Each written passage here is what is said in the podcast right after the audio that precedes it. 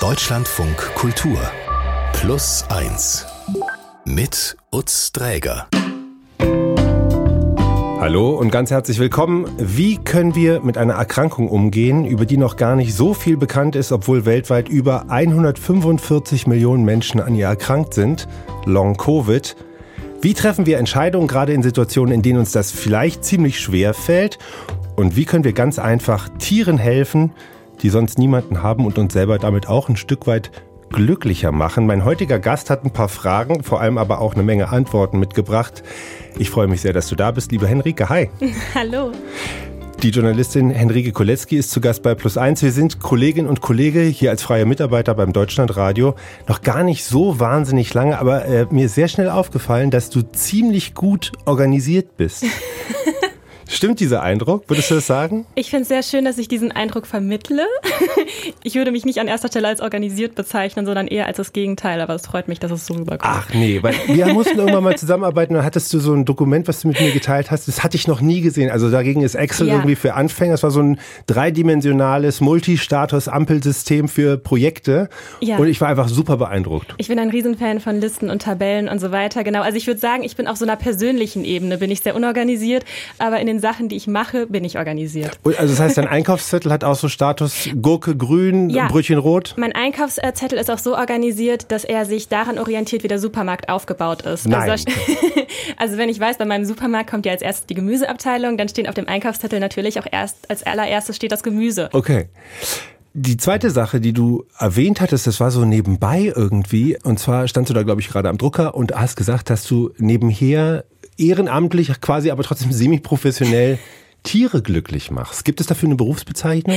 Ja, es gibt tatsächlich in Irland die Berufsbezeichnung professioneller Katzenstreichler. In Deutschland ist das ehrenamtlich, aber ich bin ehrenamtliche Gassigerin und Katzenstreichlerin. Und Darüber würde ich auch sehr gerne noch ausführlicher äh, später mit dir sprechen. Und eine Sache hast du auch quasi ein bisschen nebenher erwähnt. Ich weiß nicht, ob du da gerade am Drucker standst oder nicht. Das hat mich auf jeden Fall sehr beschäftigt. Und zwar hast du äh, erwähnt, dass du an Long-Covid leidest, also mhm. von Long-Covid betroffen bist. Mittlerweile ist ja einiges darüber bekannt, wie intensiv, wie, wie hart, wie langwierig mhm. das tatsächlich einen erschüttern und äh, beschäftigen kann. Auch bei dir ist und war das alles andere als jetzt irgendwie ein mhm. Spaziergang mit Symptomen und Folgen, die dich bis heute noch beschäftigen. Was da bei dir genau geschehen ist und vor allem, das ist dir heute auch besonders wichtig, was dir in dieser schwierigen Situation geholfen hat und äh, mhm. äh, wie man da auch vielleicht ein Stück weit das Leben verbessern kann, darüber würde ich heute ganz ausführlich gerne mit dir sprechen. Sehr schön, dass du hier bist heute. Die Journalistin Henrike Kolecki ist zu Gast hier bei Plus eins. Liebe Enrique, vielleicht darf ich ein paar Dinge über dich verraten. Du kommst aus dem Rhein-Main-Gebiet und du hast dich ganz früh als Yoga-Lehrerin schon ausbilden lassen. Hast in unterschiedlichen Ländern das äh, praktiziert. Hast du auch richtig Unterricht gegeben? Ja, genau. Also ich meine, Nicaragua, Portugal, Deutschland. Ich stelle mir so vor, wie du auf irgendwelchen Felsen sitzt und die Brandung im Hintergrund explodiert und du da Stunden gibst. Stelle ich mir das irgendwie falsch vor? Zu viel Klischee? Ja, am Anfang war es wirklich, es war so dieses Stereotype, ich bin in Nicaragua und gebe Yoga-Stunden in Hostel Hostels, um dann äh, umsonst da übernachten zu können. also es passt schon sehr gut. Und in Deutschland äh, habe ich auch Yoga-Unterricht gegeben und da war es dann eher in so komplett schallisolierten Räumen, mhm. weil ich auch gerne so ein bisschen ähm, Schreien damit reingebracht habe, weil ich irgendwann mal für mich selbst erkannt habe oder mich selbst gefragt habe, wann habe ich denn mal so richtig aus, aus voller Leibeskraft geschrien, einfach nur um mich, einfach nur des Schreiens willen, nicht Aha. weil ich wütend bin, nicht weil ich irgendwie traurig bin, bin. Und dann habe ich, ist mir aufgefallen, das habe ich noch nie so richtig gemacht und ich wüsste gerne mal, wie sich das anfühlt. Und dann habe ich lange überlegt, wo kann man denn schreien? Ich kann ja nicht in meiner Wohnung schreien, ich kann auch nicht im Wald schreien, dann kriegen die Tiere Angst oder irgendeine alte Frau, die da gerade spazieren geht. Und dann bin ich ans Meer gefahren und habe so gegens Meer geschrien und habe mir gedacht, wow, das fühlt sich so schön an im, im Brustkorb, aber auch im ganzen Körper. Und dann habe ich das so in das Yoga einfließen integriert. lassen. Genau, integriert. Ich äh, kann den Tipp geben, man kann das sehr gut im Auto erledigen, wenn man kein Fenster offen hat gerade. Ja, oder in so ein Kissen oder was. Aber ich würde es jetzt bei Yoga nicht unbedingt erwarten. Ja, ich fand das sehr schön, weil das für mich so eine Harmonie ist. In Yoga gibt es ja viel Ruhe und Stille. Und für mich bedeutet Harmonie, dass es Gegensätze gibt. Also nicht, dass es immer nur so eine monotone Ruhe gibt. Das ist für mich eher Monotonie. Und Harmonie heißt, dass man einfach Höhen und Tiefen hat und dass man auch Also in meinen Yogakursen ist es mir dann immer wichtig gewesen, dass ich auch so ganz viele vermeintliche negative Gefühle zu und rauslasse, sowas wie Wut oder Ärger oder Frustration, dass man das auch irgendwie in sich spürt und dann zieht man das hoch und alle schreien das gemeinsam raus mhm. in den Boden rein und das war für alle auch immer so eine tolle Erfahrung und für mich selbst auch. Okay, und mit diesem Yoga bist du rumgekommen und du bist auch durch deine andere Leidenschaft äh, rumgekommen. Du, ja, also Journalismus im weiteren Sinne kann man vielleicht sagen. da hast du auch schon wirklich einiges durch. Online, Print, Radio, Fernsehen. Aktuell ähm, bist du sehr fokussiert auch auf Wissenschaftsjournalismus, machst da was für Arte, du schreibst Drehbücher, du bist mhm. hier, habe ich ja schon erwähnt, auch beim Deutschlandradio Kollegin als freie Mitarbeitende. Und du hast lange privat ein Ritual gehabt, davon hast du mir erzählt, und zwar ist das einfach Joggen. Genau, das war so ein wunderschönes Ritual, was ich irgendwann mal für mich selbst erkannt habe, dass, ich, dass es mir wahnsinnig gut tut, wenn ich mir jeden Morgen so eine Stunde für mich selbst gebe, in der ich einfach durch den Wald laufe, in der ich einfach joggen gehe. Und dass es auch nichts ist, wofür ich mich immer hin und wieder entscheide, dass ich denke, oh, ich fühle mich heute nach Joggen, sondern ich mache das einfach jeden Morgen nach dem Aufstehen und muss dann nicht darüber nachdenken, sondern das gehört einfach fest zu meinem Alltag und das habe ich auch wirklich so diszipliniert durchgezogen wie sonst eigentlich nichts in meinem Leben. Egal, ob ich äh, um acht eine Klausur hatte oder ob ich erst um vier nach Hause kam vom Feiern. Genau. Diese Stunde war gesetzt. Ja. Und bist, hast auch sehr viel getanzt, um das jetzt hier auch nochmal zu erwähnen. Wenigstens ja. von klassisch bis Club, glaube ich, kann man sagen. Genau, ja. Und jetzt sind wir aber schon ein bisschen in der Vergangenheit, weil im mhm. Oktober 2020 hattest du eine Corona-Infektion. Ja. Ähm, du warst damals auch so Mitte 20, kann man ja. sagen. Was war Corona für dich damals? War das irgendwie ein Grund zur Sorge oder eher nicht so? Hast ich, du in der WG gewohnt? Genau, ich habe in einer großen Haus-WG gewohnt und ähm, wir haben schon auch alle aufgepasst. Ich habe mich aber weniger um mich selbst gesorgt, als vielmehr darum, jemanden damit anstecken zu können, für den es vielleicht gefährlicher werden könnte als für mich. Also ich hatte jetzt nie gedacht, dass es für mich persönlich auch gefährlich sein könnte könnte. Mhm. Und als du diese Infektion dann hattest, hast du dich selber isoliert und die war dann, glaube ich, gar nicht so angenehm. Also du warst in deinem WG-Zimmer, hattest du mir mal äh, berichtet. Genau. Äh, also ich, und, ja. ja, ich kann mich auch noch sehr gut erinnern an den Tag, ähm, als ich Corona bekommen hatte, beziehungsweise am Abend davor haben wir auch in der WG-Küche alle zusammengesessen und dann kam so eine Push-Benachrichtigung, dass Impfstoffe bald für alle verfügbar sein werden. Und wir haben uns alle so gefreut und, und haben gesagt, wow, wir haben bald unser Leben wieder und ähm, haben darauf angestoßen. Und ich habe aber auch schon mit Wasser angestoßen gestoßen, weil es mir da auch schon nicht so gut ging. Und am nächsten Tag ging es mir richtig schlecht und dann hatte ich zwei Striche und ich hatte einen positiven Corona-Test. Und dann folgten auch einige Tage, da ging es mir wirklich auch dreckig. Also da hatte ich hohes Fieber, hatte Migräne, konnte auch nichts essen, aber es war alles in allem ein sehr milder Verlauf, würde ich sagen. Also es war jetzt keine schwere Erkrankung und ich glaube, so ab Tag vier war auch mein größtes Problem eigentlich so der Bewegungsmangel und irgendwie eingesperrt zu sein in meinem WG-Zimmer und habe mich einfach sehr auf den Tag gefreut, wo ich endlich aus der Quarantäne raus kann. Mhm. Und der kam dann auch und nach den zwei Wochen mhm. ging es dir dann eigentlich wieder besser, mhm. aber zwei Monate später hattest du dann schon Symptome, mit denen du nicht gerechnet hattest auf einmal. Was genau. war da los bei dir? Genau. Also ich hatte erst diese Aufbruchsstimmung. Ich wollte auch wieder zurück nach Portugal und war einfach so, ja, voller Zuversicht, dass ich jetzt auch wieder gesund bin. Und dann wirklich so zwei Monate später, also im Dezember, stand ich dann mit meinen Eltern am Feld und meine Mutter links, mein Vater rechts, beide haben mich irgendwie gestützt, gefragt, Henja, schaffst du das? Ich meinte so, ja, ich möchte ein paar Schritte wenigstens gehen, weil ich wirklich so körperlich am Ende war, dass ich kaum mehr laufen konnte. Ich konnte nicht mehr sprechen. Ich war dann auch bei meiner Familie und dachte mir, ich muss mich hier einfach mal so eine Woche lang so richtig ausruhen. Ich wusste auch nicht genau, was da in meinem Körper los war, weil es war damals Dezember 2020. Es war jetzt noch nicht wirklich viel bekannt über Long-Covid oder Post-Covid. Und ich wusste gar nicht so ganz, was in meinem Körper los war. Es war, als würde jemand bei so einem Stromkasten so einen Schalter nach dem anderen umlegen. So klick, klick, klick, klick. Die Sicherung Irgendwie. langsam gezogen. Genau. eine nach der anderen rausgedreht. Ja, so erst klappte das eine nicht mehr, dann das andere nicht mehr. Dann hatte ich keine Luft mehr zum Sprechen. Ich hatte Herzrasen und so weiter. Und es war für mich so verwirrend, weil ich lauter Symptome hatte, die ich überhaupt nicht kannte. Und sonst, wenn man krank ist, dann kennt man ja die Sachen. Dann weiß man, ach, das ist jetzt ein angeschwollener Lymphknoten oder ach, das ist jetzt Husten. Und bei mir war es aber plötzlich so, ich habe mich zur Seite gedreht im Schlafen und ich hatte Herzrasen. Und ich dachte mir, wo kommt das denn jetzt her? Was ist das denn? Mhm. Oder Schwindel, wenn ich aufstehe oder halt einfach keine Luft, um, um ein Wort herauszubringen. Und du hast deine Eltern angesprochen, waren die nicht krank vor Sorge? Ich glaube, sie haben sich sehr gesorgt. Sie haben es sich nicht so anmerken lassen, aber sie haben sich dann auch sehr um mich gekümmert und haben mich auch wirklich wahnsinnig unterstützt. Und das haben sie über ein Jahr lang hinweg gemacht dass mhm. sie mich wirklich mit so viel Kraft unterstützt haben, dass ich wirklich so, so dankbar bin für meine Familie. Ja. Und wie lange dachtest du, dass das alles bei dir bleibt? Also ich meine, wenn diese Symptome eintreten, das hört sich ja ziemlich existenziell an und elementar als Erfahrung. Du hast gesagt, du konntest zum Beispiel nicht sprechen, weil du so ja. kurzatmig warst, oder? Genau, also man braucht ja, um Sprache zu formulieren, braucht man ja Luft in der Lunge und die hatte ich einfach nicht. Und ich war dann auch bei einer Pneumologin, die hat mir dann so ein Cortisonspray gegeben, was ich dann äh, regelmäßig genommen habe habe, damit ich zumindest äh, Luft zum Sprechen hatte und zum Atmen. Ich bin auch manchmal nachts, äh, hatte ich Angst einzuschlafen, weil ich gemerkt habe, wie viel Kraft ich aufbringen muss, um meinen Brustkorb zu heben, um zu atmen. Und dann habe ich wirklich gedacht, was ist, wenn ich jetzt schlafe und nicht mehr bewusst immer diese Kraft aufbringe, um ein- und auszuatmen, höre ich dann einfach auf zu atmen. Also solche Gedanken hatte ich regelmäßig. Und ich selbst habe aber trotzdem die ganze Zeit gedacht, es geht bestimmt bald vorbei. Und dann war Weihnachten und wir haben sogar Weihnachten verschoben, so kollektiv als Familie, weil ich meinte, Leute, ich muss mich bestimmt noch eine Woche ausruhen und dann geht's mir wieder. Weil das kennt man ja von Krankheiten, man ist ja selten länger als eine Woche krank. Also eine Woche im Bett, das heilt eigentlich jedes Fieber und jede Erkältung.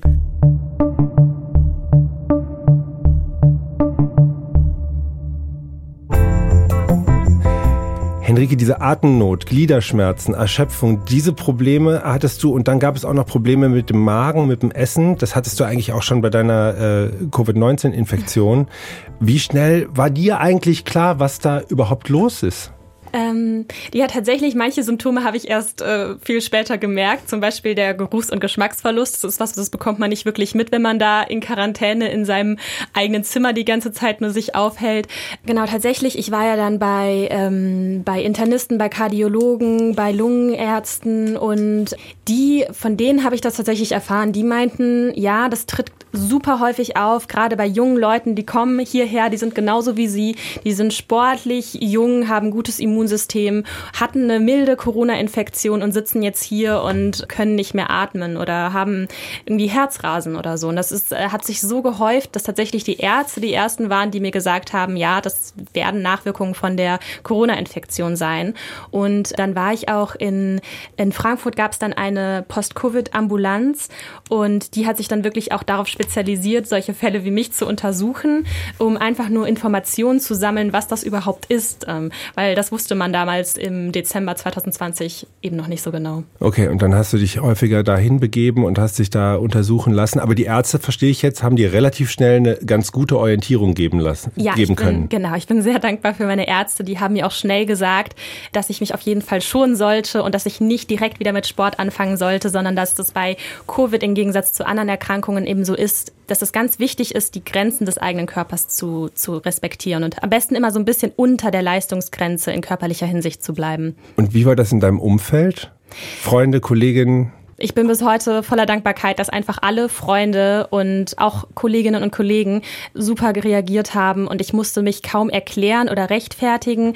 Und ähm, ich war früher eher so dafür bekannt, dass ich super viel unterwegs bin, dass ich eigentlich alles irgendwie mitmache und viel feiern gehe. Und jetzt war ich halt plötzlich diejenige, zu der man eher geht, um, keine Ahnung, einen Abend entspannt auf der Couch zu sitzen, Brettspiele zu machen, solche Dinge. Aber ich hatte anfangs gedacht, hm, vielleicht bin ich jetzt irgendwie langweiliger geworden oder so, aber es war eher das Gegenteil der Fall, dass auch viele Leute mir gesagt haben, sie finden das eigentlich richtig schön, die kommen zu mir und das ist direkt so eine Ruhe da. das war mal eine ganz andere ähm, Erfahrung auch, die ich da mit Freundinnen gemacht habe teilweise und das fand ich auch sehr schön. Die Leute haben sich super um mich gekümmert, also äh, Leute haben mir Essen gekocht und das vorbeigebracht oder sind auch mit dem Auto irgendwie einkaufen gefahren mit mir, wenn ich nicht genug Kraft hatte, ähm, mit dem Fahrrad zu fahren und solche Dinge und ich habe da dadurch auch ganz viel gelernt, Hilfe anzunehmen. Und das war so ein Thema, was für mich vorher sehr schwierig war, generell Menschen um Hilfe zu bitten, Hilfe anzunehmen. Und dann habe ich irgendwie gelernt, eigentlich sind so Hilfsangebote sind wie Geschenke. Das ist ja etwas, was gibt dir jemand. Jemand möchte dir quasi dieses Geschenk machen, verlangt keine Gegenleistung. Und sonst, wenn du ein Geschenk bekommst, dann sagst du ja auch nicht, mhm, nee, das will ich eigentlich nicht, ich gucke nicht mal rein, nimm das wieder mit, mhm. sondern du sagst, wow, danke. Und das habe ich dann auch gelernt, durch diese, durch diese Erkrankung einfach mal Danke zu sagen, ja, gerne, ich nehme das gerne an. Und das hat wirklich mir so viel Ballast auch generell von den Schultern genommen, der sich auch über Jahre angestaut hat, dieses Mantra, ich muss alles alleine schaffen, ich muss komplett unabhängig sein. Und ich habe dann eben gelernt, es ist voll okay, auch mal abhängig zu sein. Das ist eigentlich das Schöne am Menschsein, dass wir voneinander abhängig sind mhm. und dass wir uns brauchen und dass wir keine Inseln sind, die für sich selbst existieren und alles irgendwie alleine meistern müssen, dieses komplett individualisierte, ne? Sondern ähm, ja, dass einfach eine Gemeinschaft wichtig ist und gegenseitige Unterstützung wahnsinnig wichtig ist. Mhm. Ja, ist ja, also es ist ja toll, dass du es mitnehmen konntest, aber ab wann konntest du überhaupt wieder äh, aufrecht sitzen und Brettspiele mitspielen. Weil, also an Weihnachten war es noch, äh, warst du noch kurzatmig und, und, und das Fest musste bis auf weiteres verschoben werden. Ja. Wie ging es bei dir wieder aufwärts und wie lange hat das eigentlich gedauert? Es geht, es, es war eigentlich wie so ein, es war wie so eine Welle nach oben. Also es waren so Aufrechts, Aufrechtbewegungen, die immer wieder zwischendurch so kleine Absenkungen hatten und manchmal hat es auch stagniert eine Weile, aber grundsätzlich ging es bei mir nach oben. Also ich habe mich immer mehr erholt und ähm, hatte hatte immer mehr Erfolgserlebnisse und ich hatte ja eben schon erzählt von dem Moment, wo ich noch im Winter mit meinen Eltern am Feld stand und kaum zehn Schritte geschafft habe.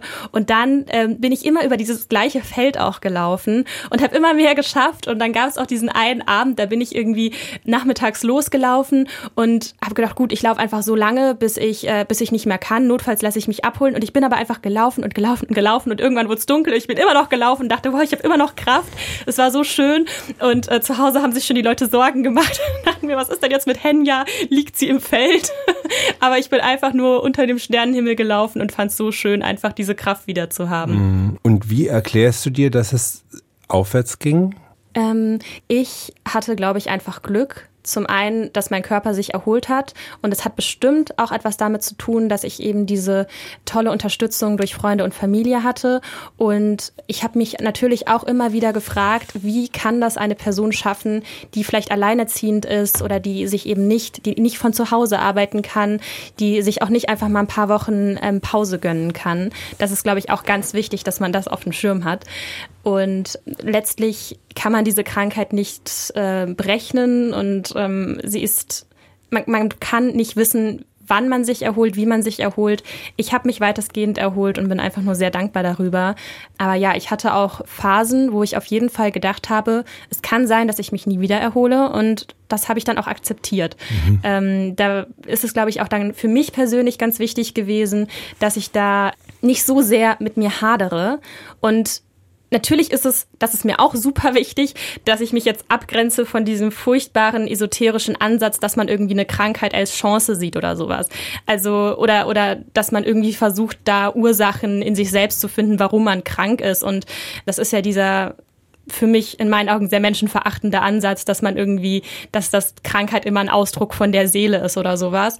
Trotzdem habe ich gedacht, ich muss da irgendwie so durchkommen, dass ich das einfach radikal akzeptiere und einfach als mein Leben jetzt sehe und nicht damit hadere. Und bei vielen Schicksalsschlägen, mit denen ich vorher im Leben umgehen musste, habe ich Kraft daraus gezogen, dass ich halt gekämpft habe, dass ich mich von etwas befreit habe, dass ich gegen etwas kämpfen konnte, dass ich für mich selbst kämpfen konnte. Und in diesem Moment dachte ich, ich kann ja nicht kämpfen, denn ich habe kein Gegenüber. Ich habe nur meinen Körper und ich möchte ja nicht ich kann ja nicht gegen meinen eigenen Körper kämpfen und ich möchte auch nicht mich gegen mein eigenes Schicksal wenden, mit meinem Schicksal hadern und habe dann einfach geguckt, wie kann ich trotzdem ein lebenswertes Leben mit dieser Krankheit leben und aber ein, tatsächlich ist es ja so, dass du heute noch auf bestimmte Dinge verzichten musst und die nimmst du aber dann einfach so an. Also wenn ich es richtig verstanden habe, gehst du jetzt nicht mehr joggen und tanzen kann man auch nicht mehr in dem, also kannst du auch nicht mehr in dem Ausmaß tun.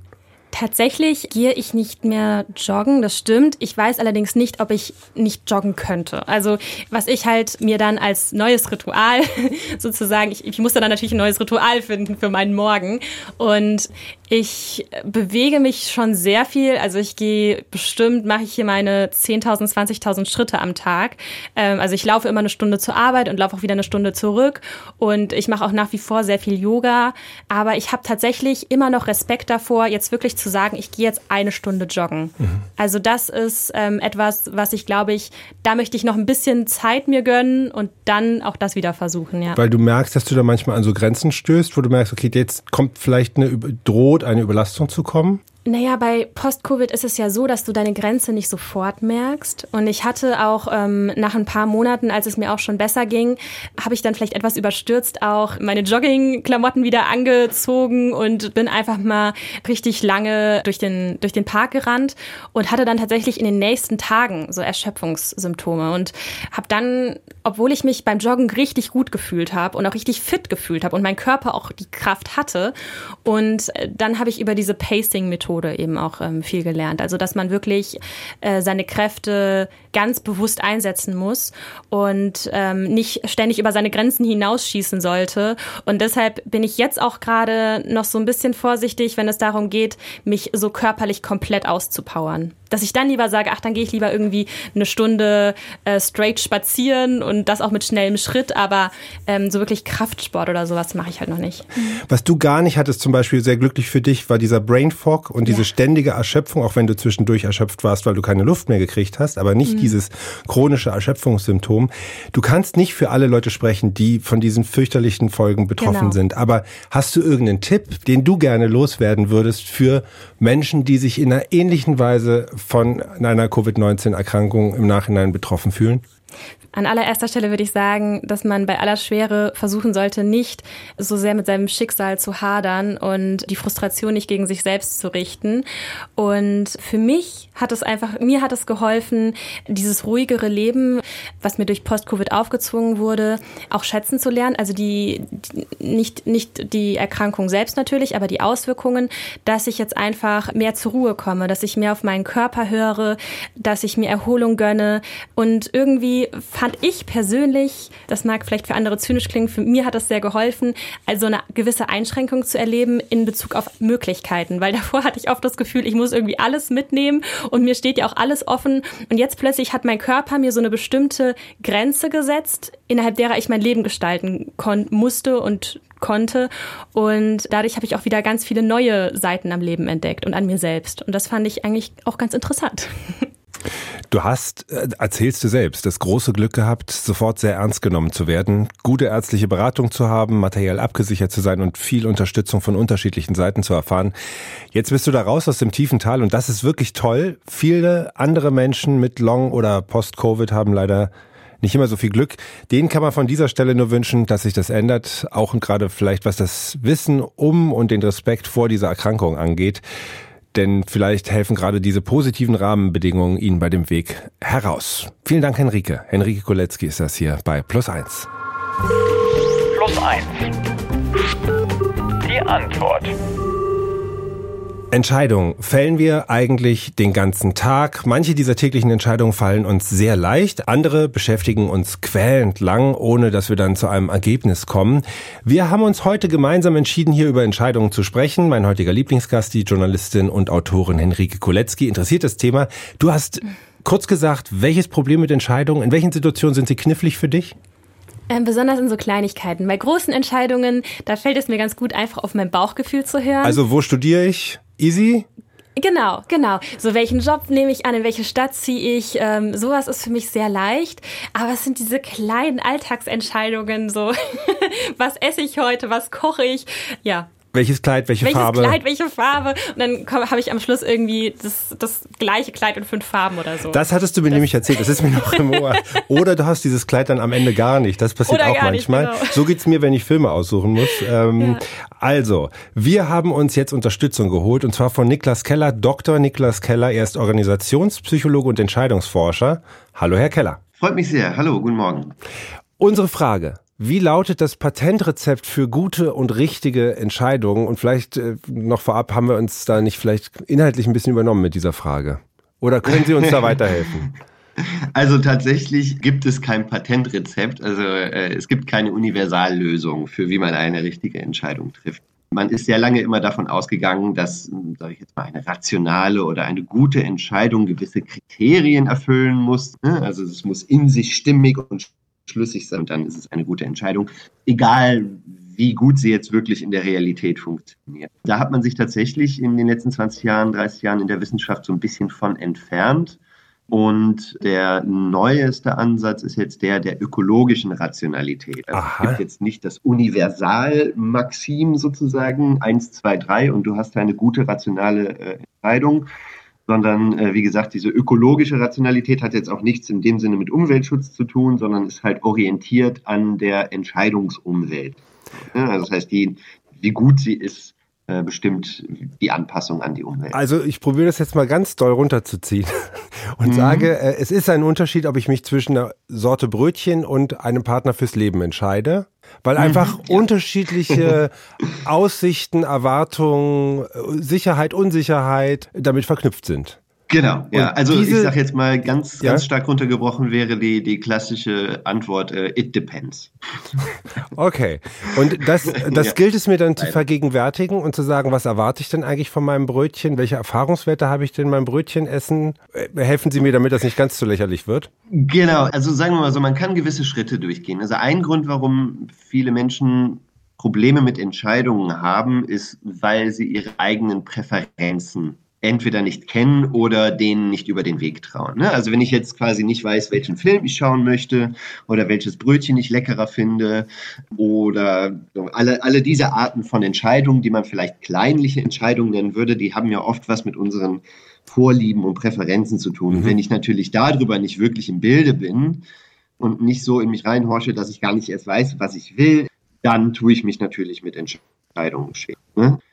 Die zweite Ebene ist, die Frage, was eine Entscheidung überhaupt bringen soll. Ja, also eine Entscheidung kann ja unterschiedliche Gründe und Zwecke haben. Es gibt einmal Entscheidungen, die sollen akkurat und genau sein. Das heißt, die sollen eine derzeitige oder zukünftige Realität so nah wie möglich und so gut wie möglich abbilden. Aber dann gibt es natürlich noch andere Entscheidungen, die haben andere Zwecke, wie zum Beispiel Konsens herstellen oder einen Buy-in äh, sozusagen oder das, das, Mitwirken von, von Leuten, die, die in diesen Entscheidungsprozess eingebunden waren, in der Umsetzung der Entscheidung. Darf ich mal übersetzen? So das wäre dann beim Brötchen ja. so die Frage, soll es mich glücklich machen oder soll es meine Kollegen beeindrucken, weil ich das tolle Brötchen habe, was zum Beispiel mein Kollege gerne Genau, hatte. das sind ja zwei komplett unterschiedliche Entscheidungen. Das okay. eine hat was mit den Präferenzen zu tun, bei dem anderen müsste ich abschätzen, okay, welcher Brötchenmix kommt denn jetzt bei meinem KollegInnen-Mix irgendwie so am besten mhm.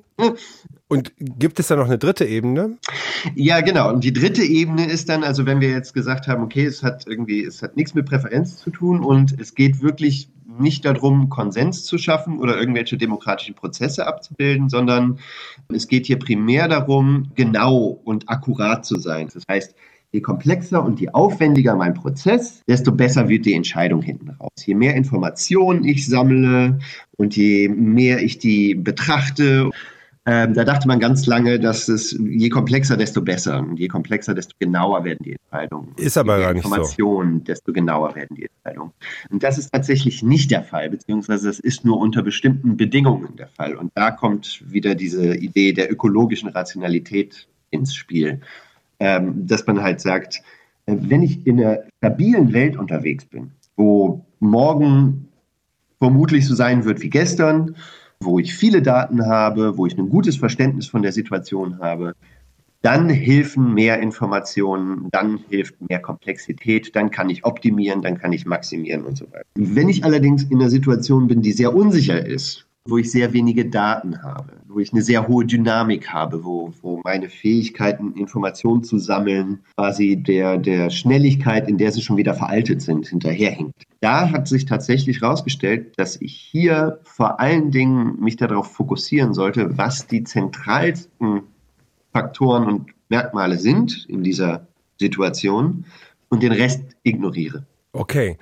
Und wenn man so Organisationspsychologe und Entscheidungsforscher ist, wenn man Leute bei Entscheidungen berät, vielleicht nochmal ganz kurz mhm. an Sie. Wie sieht es aus, wenn Niklas Keller an der Brötchentheke steht? Gibt es da auch Entscheidungsfindungsschwierigkeiten mal? Ich bin tatsächlich auch, ja, ein, auch durch die Forschung und durch meine Doktorarbeit in der Entscheidungsforschung bin ich so ein bisschen so einem sehr großen Fan von der Vereinfachung meiner Entscheidungen durch Heuristiken geworden. Also, wenn ich jetzt an der Brötchenstege stehe, dann, dann nehme ich das Brötchen, was, ich, was mir gestern auch geschmeckt hat.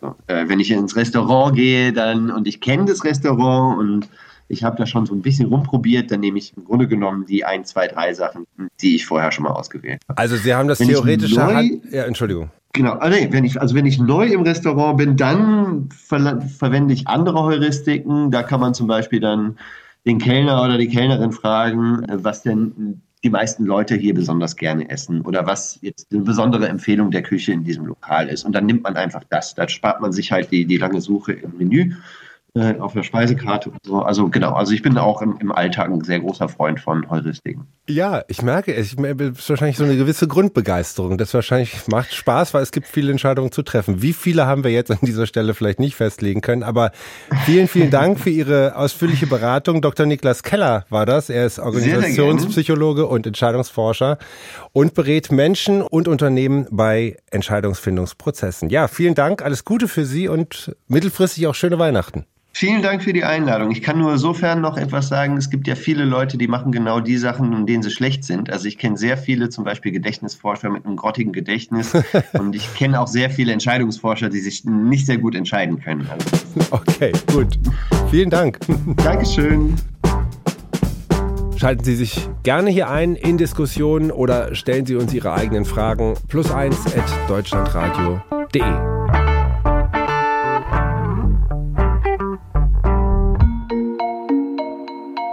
Weniger.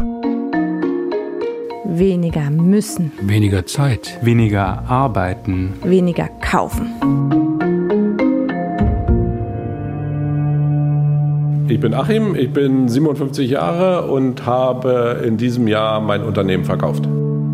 Ich habe angefangen, eine handwerkliche Lehre zu machen und habe schon immer sehr viel gearbeitet. Ich habe auch gerne gearbeitet und habe immer auch mehr als 40 Stunden gearbeitet. Ich war 34 und habe dann ein Unternehmen gegründet, ein Dienstleistungsunternehmen und habe innerhalb von 20 Jahren das von quasi null auf so circa 100 Mitarbeiter ausgedehnt. Ich habe sonst relativ wenig nebenbei gemacht. Ne? Also das war das Unternehmen, war mein hauptsächliches Leben.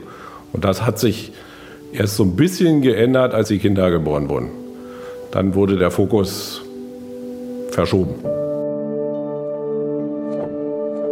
Das war schon der erste Schritt, weniger arbeiten. Ja, das war der erste Schritt. Und dann kommt man zwangsläufig irgendwann dahin, dass man sagt, okay, brauche ich das noch ne? oder kann ich darauf auch verzichten? Und der Verkauf des Unternehmens bedeutet halt viel mehr Freiheit, viel weniger Verantwortung und viel weniger Planung. Es ist viel einfacher. Und es ist Luxus. Es ist tatsächlich aus meiner Sicht Luxus, früher aufhören zu können, als die meisten es machen oder machen können.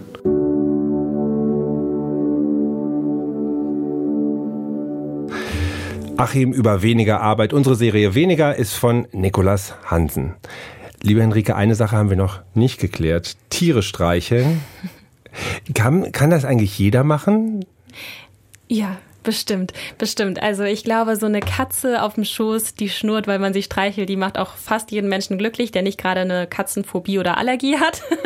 ähm, aber das war wirklich so, ein, so eine lustige, es gab viele lustige Zufälle, die gerade als ich so Post-Covid hatte, mich mit Tieren zusammengebracht haben. Also zum einen hatte ich ähm, eine Nachbarin und das ist Helga und Hilde. Die heißen wirklich so. Also die Frau heißt Helga und ihre Hündin heißt Hilde.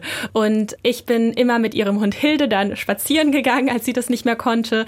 Und ein anderes Mal, da war ich auch in meiner Wohnung, da ist dann ein Kanarienvogel durch mein Fenster geflogen gekommen und ähm, der irgendwo aus einem Käfig ausgebüxt ist. Und dann hatte ich auch da gesessen und mir überlegt, hm, soll ich den jetzt in die Freiheit entlassen oder soll ich ihn in seinen Käfig zurückbringen? Dann habe ich ganz viel gegoogelt, was macht man da am besten? Und er hat in der Zeit, ist durch mein Wohnzimmer geflogen, hat alles voll gekotet. und dann habe ich aber so Flyer gemalt mit ihm drauf und äh, habe die dann ausgehängt und dann hat er auch sein Zuhause gefunden. Aber irgendwie, dadurch, dass ich nicht mehr so viel rauskam, kamen stattdessen Tiere in mein Haus. Das war eigentlich ganz schön. Die kamen in dein Leben und dieses Tiere streicheln. Also das ist tatsächlich so, dass du zu Tierheimen gegangen bist und gesagt haben, brauchen Sie da eine Ja. Unterstützung? Und die haben gesagt, ja bitte, kommen Sie. Ja. Und das würde wahrscheinlich anderen Leuten, die mit Tieren gut umgehen können, äh, auch so gehen. Genau. Und dann sitzt man da. Du hast mal sinngemäß gesagt, was gibt es schöner, als wenn sich zehn Katzen auf einen freuen und dann um, über einen rumspringen und, und dann gibt es halt ein großes. Wollknäuel. Genau, genau. Und das kann wirklich jeder machen. Also ich mache das auch schon seit ich, seit ich ein Kind bin eigentlich, dass ich mit so Hunden auch ähm, Gassi gehe, weil ich halt selbst keinen Hund haben konnte. Und ähm, das ist wirklich wahnsinnig schön und ähm, bereichernd, ja. Und da kann auch jeder einfach im Tierheim anrufen und sagen so, ja, ich würde gern ehrenamtlich irgendwie helfen. Ich würde gern ehrenamtlich Hunde ausführen, Katzen streicheln, ähm, Tiere füttern, was auch immer. Und die freuen sich eigentlich immer. Aber bist du dann nicht regelmäßig schockverliebt in irgendwelche Welpen und umgekehrt? Total, ich habe auch schon so oft überlegt, oh, dich nehme ich mit, aber ich, ähm, ich kann das aktuell nicht verantworten, weil ich in drei Städten wohne und einfach drei Jobs habe und ja, ein Tier braucht ja auch ein bisschen mehr Aufmerksamkeit, als einmal am Tag kurz gestreichelt zu werden. Vielen Dank, dass du heute hier warst. Henrike Kolecki Sehr war zu gerne. Gast bei Plus Eins. Ich fand's sehr schön. Sehr schön. Mach's gut. Sie wissen, es gibt jede Woche zwei Podcast-Folgen von Plus Eins. In unserer Folge mit der Geschichte der Woche geht es heute um Lotta, die mit Anfang 20 ihren Vater verliert. Und die Trauer um ihn führt Lotta in ein Abenteuer. Sie sagt sich, das Leben ist zu kurz, um die eigenen Träume aufzuschieben. Weit und breit, keine Menschenseele, waren nur der Johnny und ich auf so einem Hügel zwischen den ultraschönen Bergen. Das Wetter war perfekt. Und wir haben in dem Dorf davor noch Mirabellenkuchen geschenkt bekommen. Und da habe ich mir gedacht, oh mein Gott, wie glücklich bin ich denn eigentlich? Wie Lotta lernt, ihrem Bauchgefühl zu folgen und was das alles mit einem Esel zu tun hat, das hören Sie hier bei Plus Eins. Eine wirklich tolle Geschichte, die ja Mut macht, das Leben zu leben. Hören Sie uns gerne auch im Radio, jeden Sonntag zwischen 10 und 12 Uhr auf Deutschlandfunk Kultur. Mein Name ist Utz Träger. Schön, dass Sie bei uns waren. Machen Sie es gut und bis bald.